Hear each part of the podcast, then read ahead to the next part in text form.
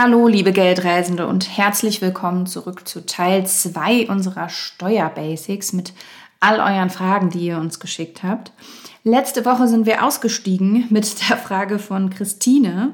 Lasst uns da jetzt direkt wieder einsteigen mit der Antwort von unserem Finanztipp-Steuerexperten Florian. Viel Spaß wünsche ich euch.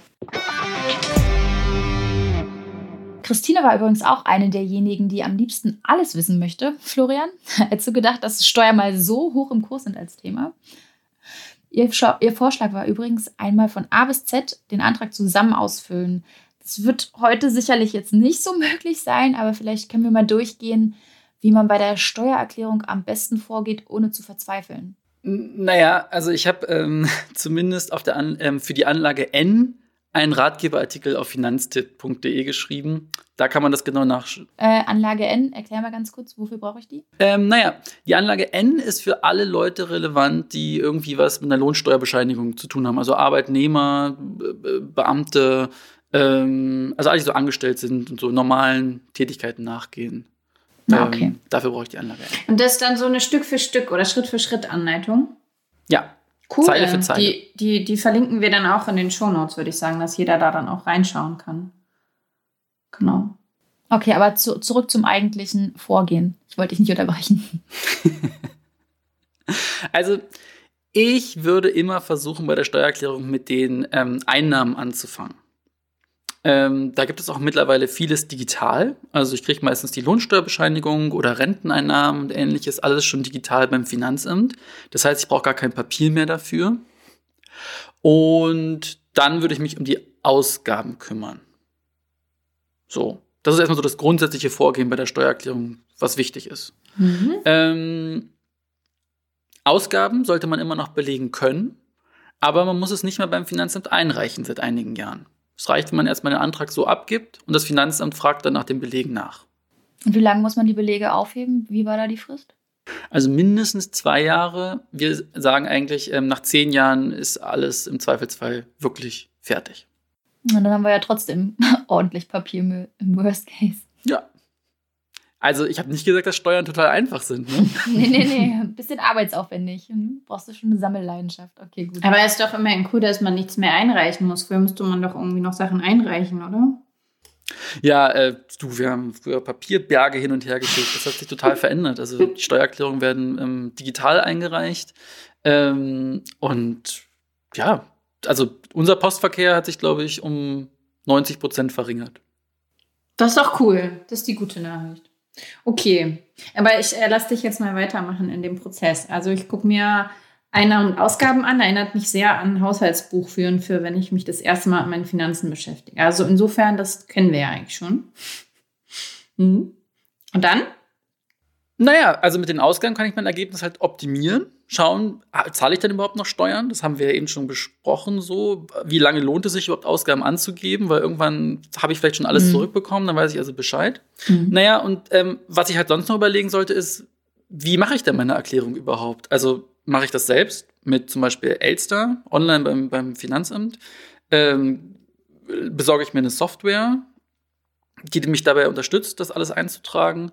Oder lasse ich mich unterstützen von einer Person, zum Beispiel in einem Lohnsteuerhilfeverein oder auch bei einem Steuerberater?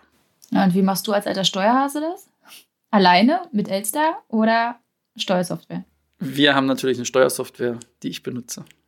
Ah, das habe ich jetzt irgendwie nicht gedacht. Ich dachte, so, nee, du findest es mega geil, das einfach alleine zu machen. Nee, Finanzamtssoftware, super. Florian, bei der Steuererklärung, da gibt es ja auch einen Haufen Pauschalen oder Freibeträge, ähm, die ich für mich nicht nutzen kann. Wo ist denn da eigentlich der Unterschied, sofern es da überhaupt einen gibt? Pauschalen kann man immer dann nutzen, wenn der Einzelfall zu komplex wird. Hm, die meisten kennen ja zum Beispiel die Entfernungspauschale. Ähm, das ist ja die Pauschale, wenn ich zur Arbeit fahre und ähm, dann die Entfernung entscheidend ist dafür, wie viel ich absetzen kann. Hierbei geht es zum Beispiel um 30 Cent pro Entfernungskilometer. Also nicht gefahrenen Kilometer, sondern Entfernungskilometer. Natürlich könnte man eigentlich sagen, naja, aber jeder kann das absetzen, wo, was er wirklich an Kosten hatte. Also der eine setzt seine seine ÖPNV-Monatsmarke ab. Der nächste setzt die Kosten für sein Auto ab und ermittelt da irgendwie die Kilometer genau. Das ist aber zu viel Aufwand und deswegen nutzt man dann Pauschalen. Mhm. Und dann gegen dann die Freibeträge? Man kann sich so Steuerfreibeträge eintragen lassen auf seiner Steuerkarte, damit man zum Beispiel ähm, mehr Netto bekommt. Das ist das, was wir eben gerade schon angesprochen haben. Mhm. Ähm, wenn ich jetzt sage, ich weiß schon, was ich an Kosten haben werde, kann ich meinen Freibetrag eintragen lassen auf der Steuerkarte und auch dann weiß mein Arbeitgeber, ah, ich äh, ziehe weniger entsprechend Lohnsteuer ab und damit bekomme ich halt am Ende des Jahres auch entsprechend weniger zurück oder muss vielleicht sogar nachzahlen, wenn ich die Kosten gar nicht hatte, weil ich wegen einer Pandemie gar nicht so viel zur Arbeit gefahren bin, wie ich dachte. Ja, das kann passieren. Jetzt aber nochmal ganz konkret zu den Pauschalen. Ähm, welche sind die wichtigsten und wie genau funktioniert das? Das wollte zum Beispiel Sassi unter anderem von uns wissen. Also wir haben ja jetzt eine schon angesprochen, ne? Ähm, Pendlerpauschale. Genau. Ähm, es gibt dann zum Beispiel für Auswärtstätigkeiten, also Leute, die erstmal zur Arbeit fahren. Jetzt wir zum Beispiel, ich fahre jetzt erstmal ins Büro und dann ähm, muss ich aber einen Geschäftstermin in einer anderen Stadt machen und fahre dann mit meinem privaten Auto hin. Dann bin ich den ganzen Tag in der anderen Stadt und fahre dann irgendwann später wieder nach Hause. Dann ist das ja keine Entfernungspauschale mehr, weil die Entfernungspauschale gilt nur, wenn ich zu meinem normalen Arbeitsplatz fahre.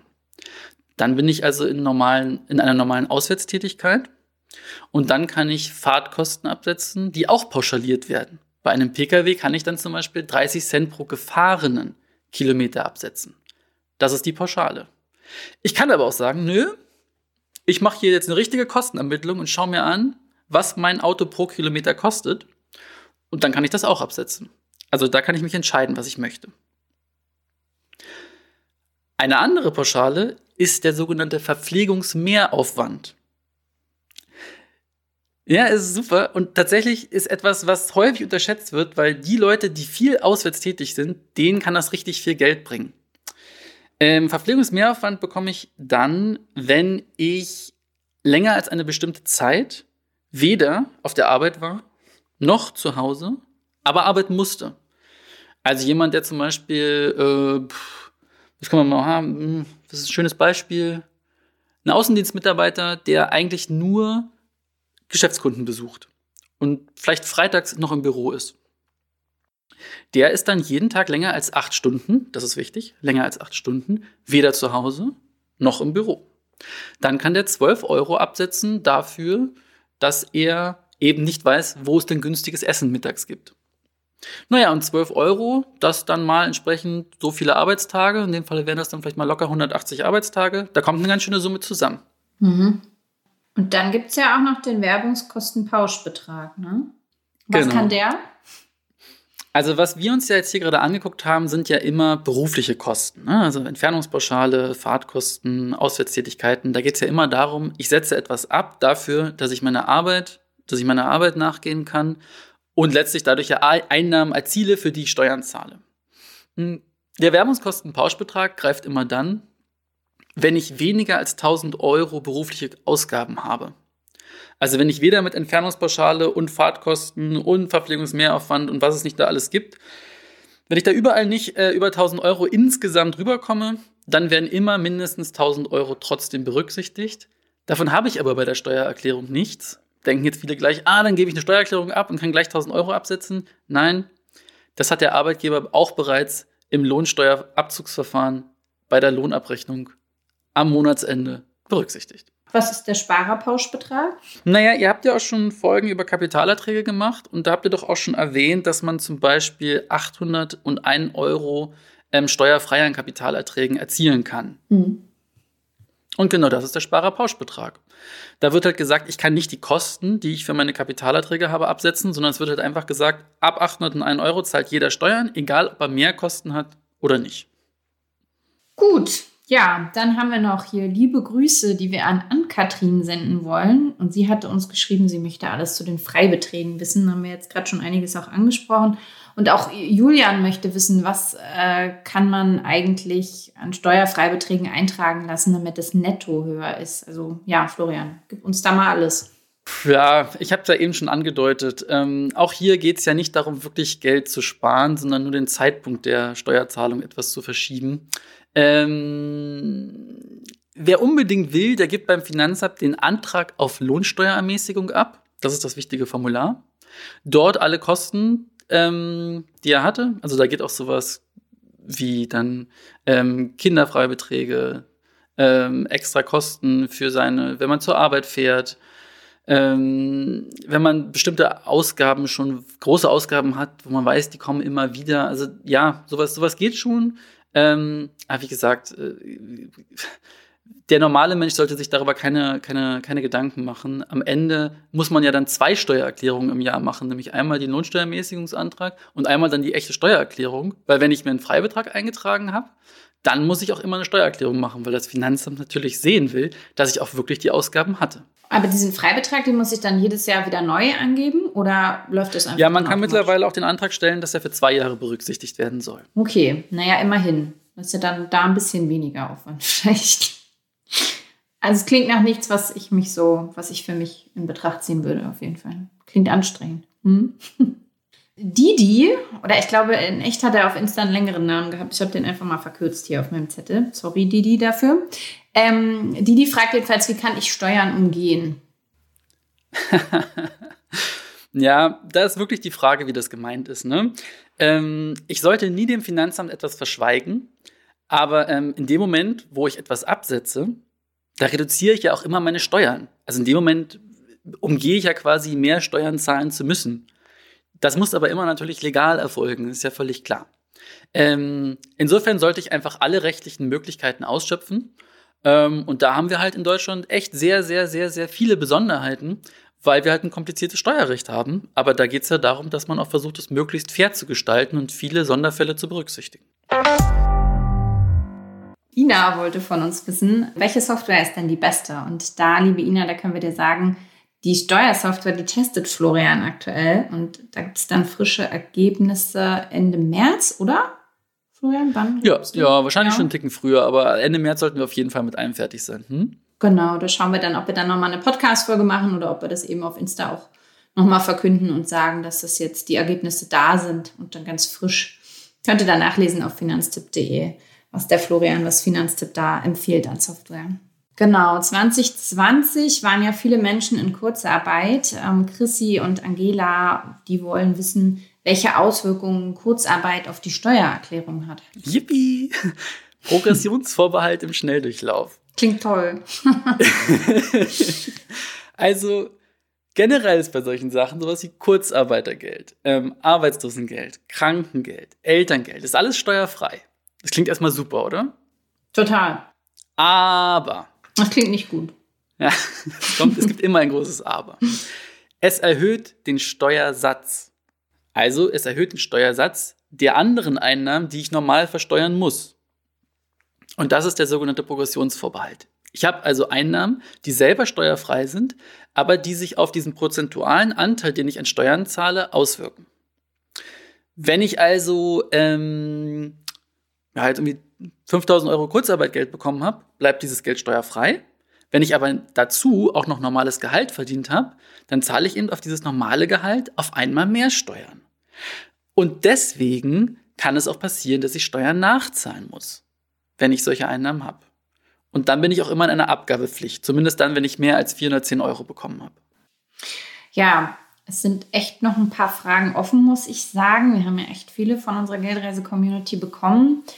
Ich würde aber sagen, wir nehmen jetzt nochmal die ETF-Fragen mit rein und dann machen wir erstmal den Sack zu und machen den dann, den Sack wieder in einer neuen Folge mit den weiteren Fragen auf.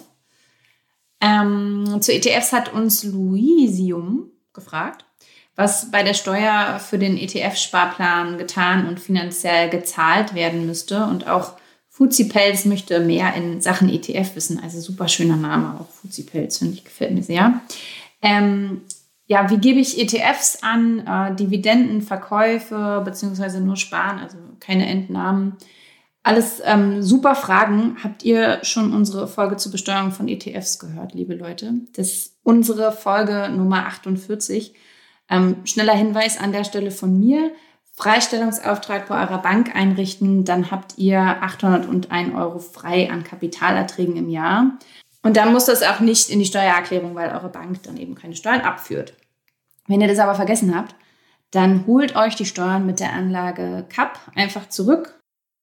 Magst du sonst noch was ergänzen? Vielleicht wie ich äh, im Fall des Falles genau mit der Anlage CAP umgehe, was ich da angebe? Nee, du hast das eigentlich schon gut beschrieben. Wenn man die Pauschale, ne, den Freistellungsauftrag, ist ja letztlich die Sparerpauschale, mhm. ähm, wenn man die eingibt, also wenn man die bei der Bank angegeben hat, muss man gar nichts tun.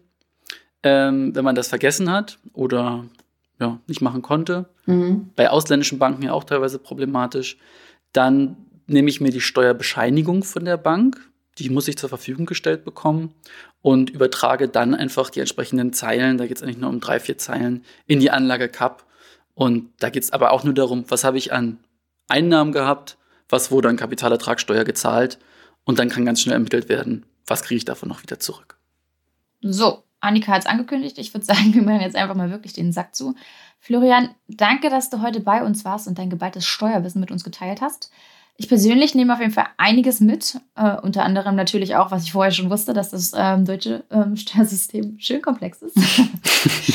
Aber dafür machen wir ja noch ein paar Folgen und ähm, wenn du möchtest, gerne wieder mit dir. Na, aber selbstverständlich. Super, dann bis zum nächsten Mal, würde ich sagen. Ciao. Danke dir. Ciao, Florian. So, das war unsere Folge zu Steuerbasics. Alle weiteren Fragen klären wir dann in weiteren Folgen. Und Feedback zu dieser Folge am besten unter den Posts direkt bei Instagram. Unser Instagram-Account heißt auf Geldreise. Und dort erreicht ihr uns eben auch, wenn euch was auf dem Herzen liegt, was ihr gerne mit uns teilen wollt. Austausch mit euch macht uns immer super viel Spaß. Wir freuen uns echt über jede Nachricht. Und ähm, ohne Insta geht es ganz einfach per Mail an podcast.finanztipp.de. Genau, und wer schon mal zu Steuern loslesen will, wir halten euch da nicht ab. Wir haben bei Finanztipp jede Menge Ratgeber, ähm, die verlinken wir euch einfach. Und zwar nicht alle, aber auf jeden Fall eine Auswahl der wichtigsten, die wir heute auch angesprochen haben in den Shownotes. Und die Shownotes findet ihr entweder über Instagram und zwar über den Link in der Bio oder aber ihr geht über finanztipp.de slash podcast. Ja, und dann würde ich einfach sagen, bis nächsten Donnerstag. Bis dahin, ihr Lieben. Bis dann, ihr Lieben. Ciao. Ciao. Thank you.